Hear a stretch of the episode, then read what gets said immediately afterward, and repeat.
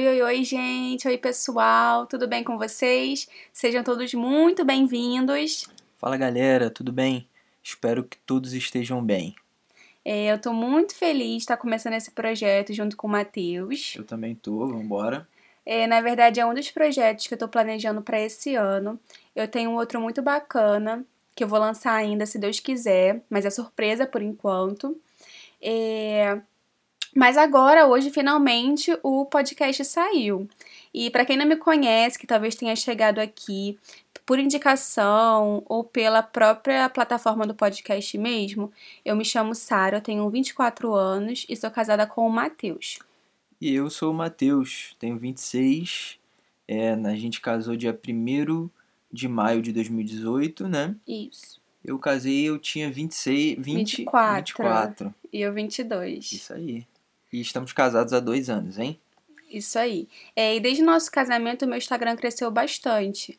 É, para quem não me conhece lá, é arroba com S, underline. Lá no Instagram eu recebo diariamente perguntas sobre o nosso casamento, a festa mesmo, mas também relacionada à nossa rotina, ao dia a dia. É, recebo pedido de conselhos, de dicas, enfim. Esse tem sido um dos motivos da minha dedicação a esses projetos que eu tenho desenvolvido para gerar um conteúdo de qualidade para vocês e de uma forma diferente também. E tem o meu Instagram também, que não mudou nada desde que eu casei. O noivo nunca ganha moral de nada, né? Só...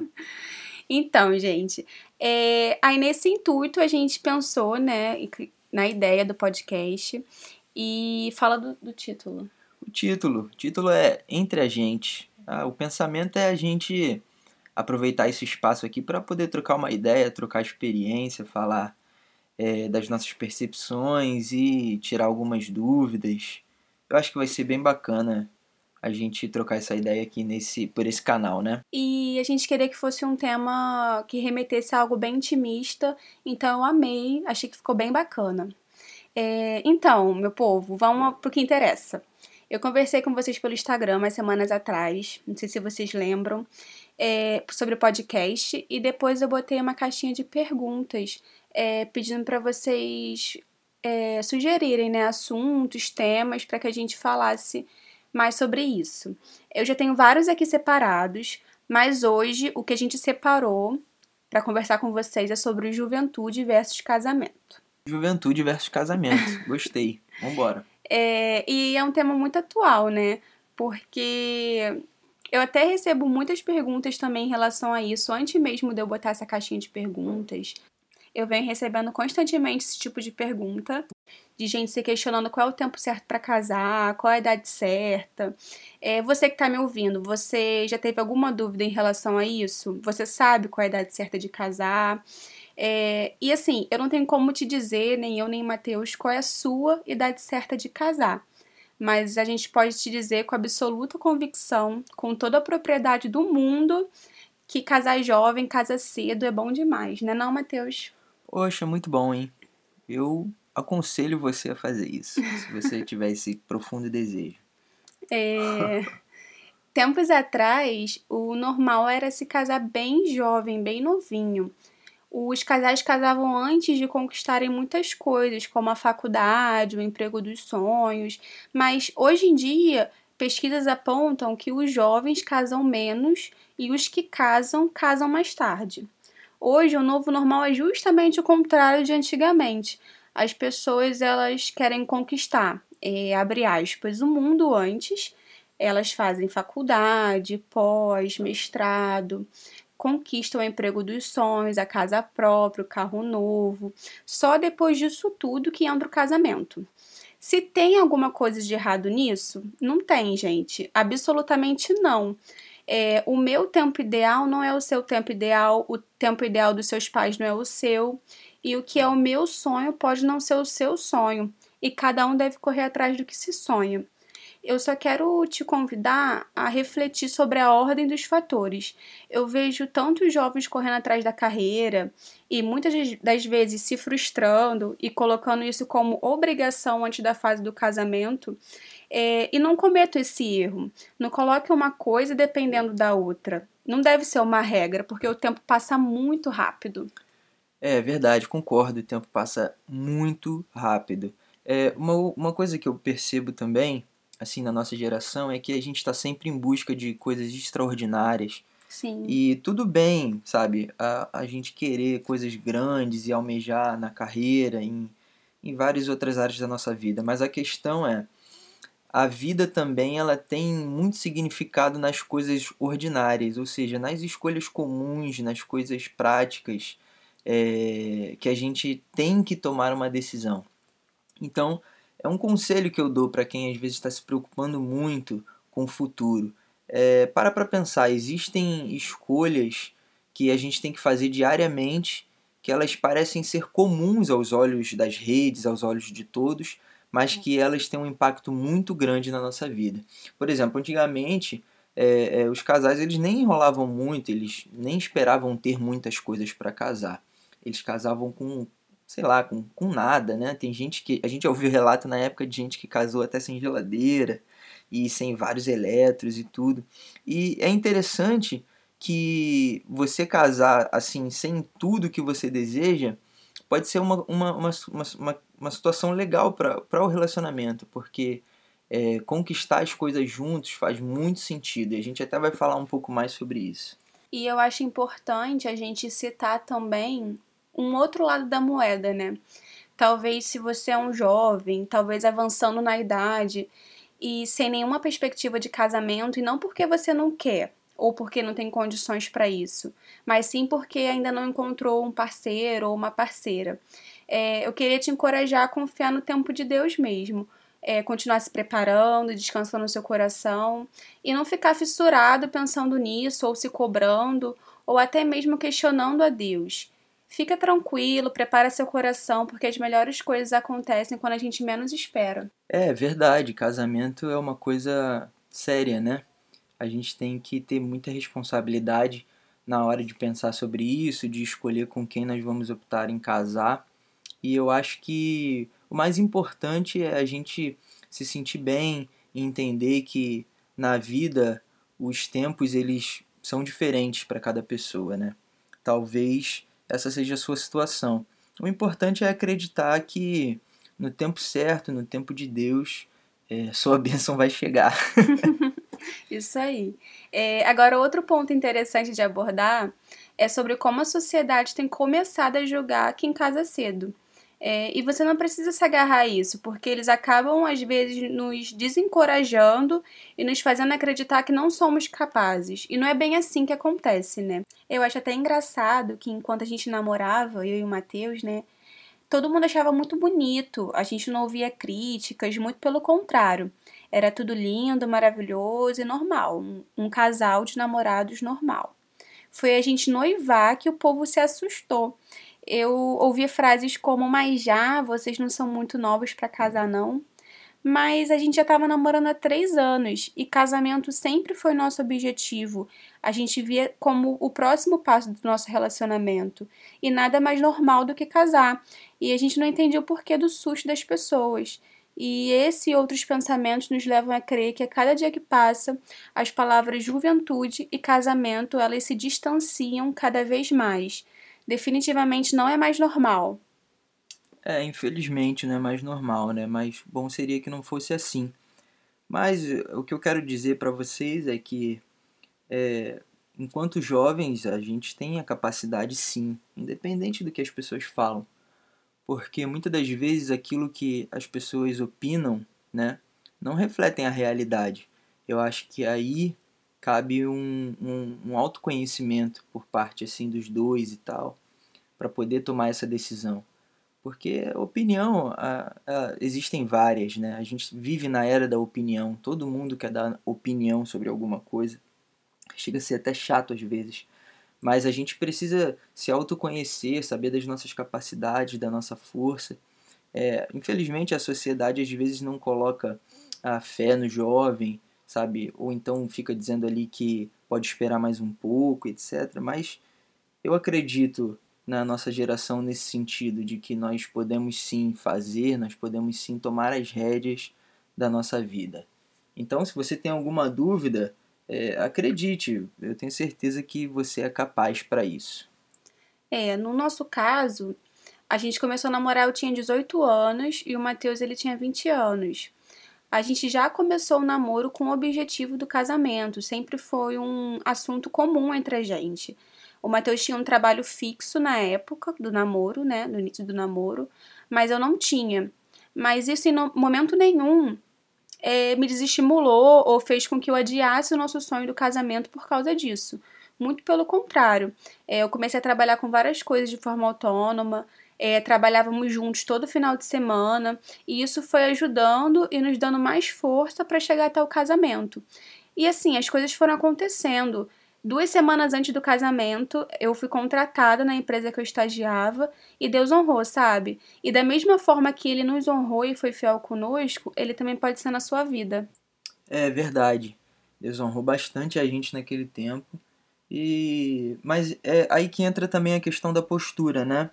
Ah, por mais que a gente tenha sonhos e objetivos, é, cabe a nós uma, uma postura diante dos nossos sonhos e objetivos, né?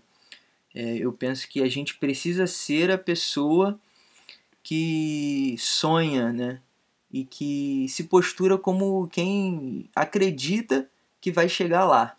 É, aí entra a coragem, a fé e a superação, superar os nossos próprios obstáculos, os nossos próprios impedimentos. Eu acho muito importante uh, o casal também desenvolver isso, é, a coragem, né? Uh, eu sempre falava isso na, na época do nosso casamento, que por mais que a gente não tivesse muitas perspectivas, ou a gente achasse algo muito difícil, eu sempre falava para Sara, Sara, vamos, vamos, vamos para cima, porque é botando o pé no mar que ele abre. Não adianta a gente ficar esperando, esperando, vamos, vamos conversar, vamos tentar fechar, vamos ver o que a gente consegue fazer. E graças a Deus, Deus nos abençoou. E, e, e, é o que eu, que eu falei anteriormente, né?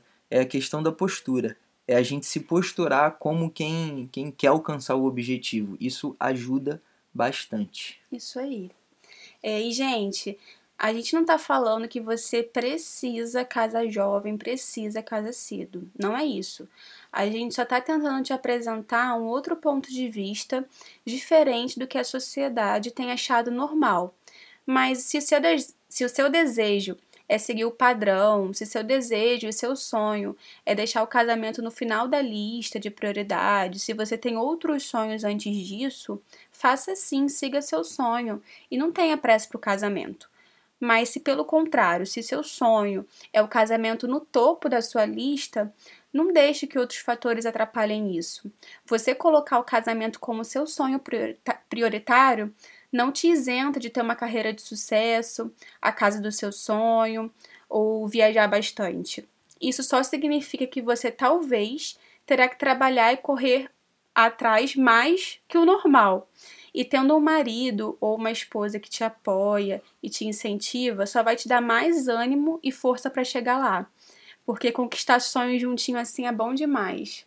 Não é não, Matheus?